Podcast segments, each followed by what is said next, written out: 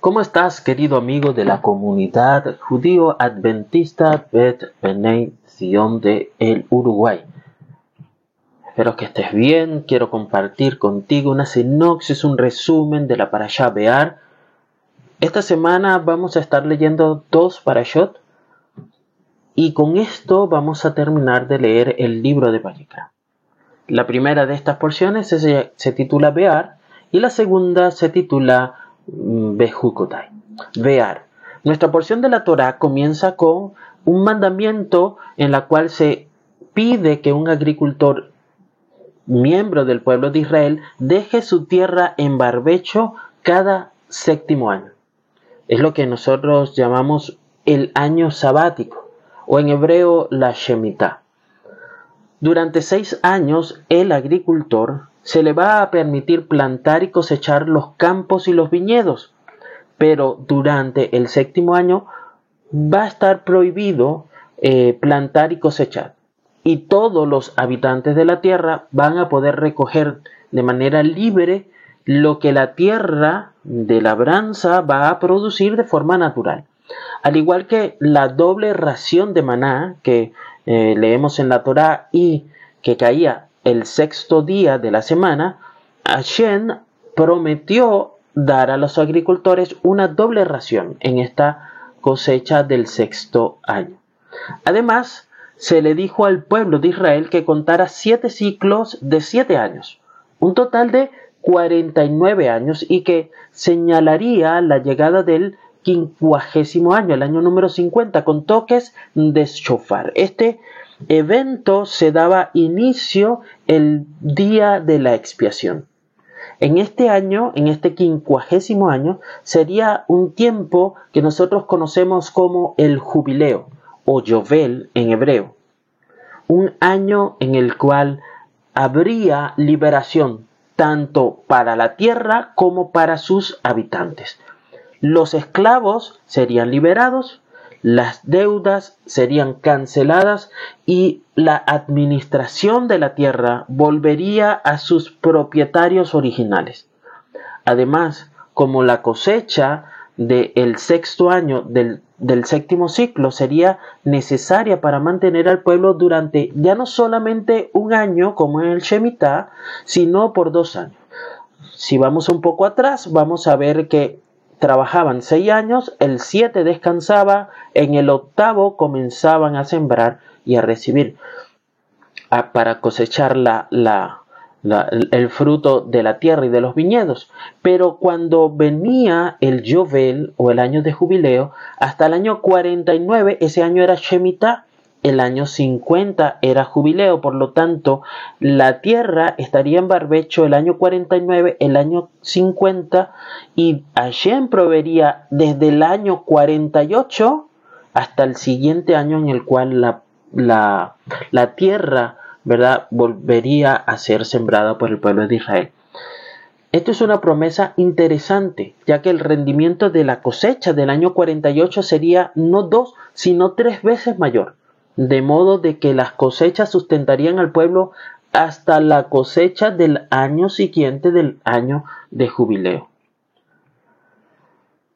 En otro orden de la parashá, vamos a ver que los israelitas también tenían el deber de redimir o comprar de nuevo, restituir tanto las tierras como las personas que habían sido vendidas debido a dificultades económicas mayormente. Por ejemplo, si un hombre se veía obligado a vender parte de su herencia debido a la pobreza, entonces uno de sus parientes cercanos tenía el deber de adquirirla para que no pasara a manos de extraños. Sin embargo, esta ley solo se aplicaba a la tierra, no a las casas dentro de las ciudades amuralladas, que solo podían rescatarse un año después de la fecha de venta. Además, podemos encontrar en la lectura de la Torah correspondiente a la Parashá Bear que las casas de los levitas eran siempre redimibles, independientemente del tiempo transcurrido. Recordemos que la heredad de los levitas era la porción de Hashem. ellos eran su porción, así que no tenían una tierra, por lo tanto, este, sus, bienes, por decirlo así, más, más, más, directos eran las casas. Además, si un hombre se veía obligado a convertirse en siervo debido a dificultades, también su pariente cercano estaba obligado a redimirlo de su vida de servidumbres a causa de su mala administración o de las deudas. En otro aspecto mm, relacionado a la tenencia de las tierras, vamos a ver que el valor de la tierra debía prorratearse según el número de años de cosecha que quedasen desde ese momento hasta el jubileo, en el cual nadie podía vender la tierra y renunciar a la obligación de redimirla, ya que la tierra pertenece a Shen. Un eh, hermano, un miembro de la comunidad, eh, que, que haya sido pobre puede ser contratado como sirviente, pero debe ser respetado, debe ser cuidado nunca debe ser tratado como un esclavo. Y esta es una de las cosas que muchos de los lectores de la Torah no, no profundizan o no entienden.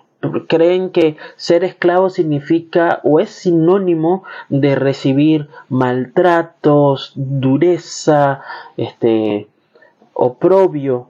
No, en el pueblo de Israel recordemos que Hashem estaba haciendo todo lo que era contrario a las costumbres, ¿verdad? De los pueblos y las, las naciones que los circundan, que los eh, rodeaban. Por otro lado, y finalmente la para chavear, podemos ver que está prohibido prestar dinero con intereses o venderle la comida diaria.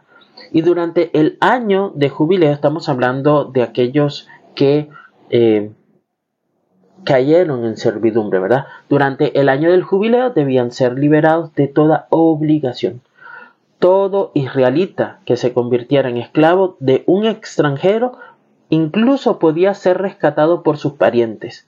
La porción termina, la porción de la para con un recordatorio general de aborrecer toda forma de idolatría. Guardad los Shabbatot de Hashem, los días festivos y reverenciar el santuario. ¿Qué te parece si esta semana nos reunimos una vez más, nuevamente después del Kabbalah Shabbat? y profundizamos un poco más sobre la Parashá Bear. Que tengan un buen día, que tengan una semana llena de Shalom.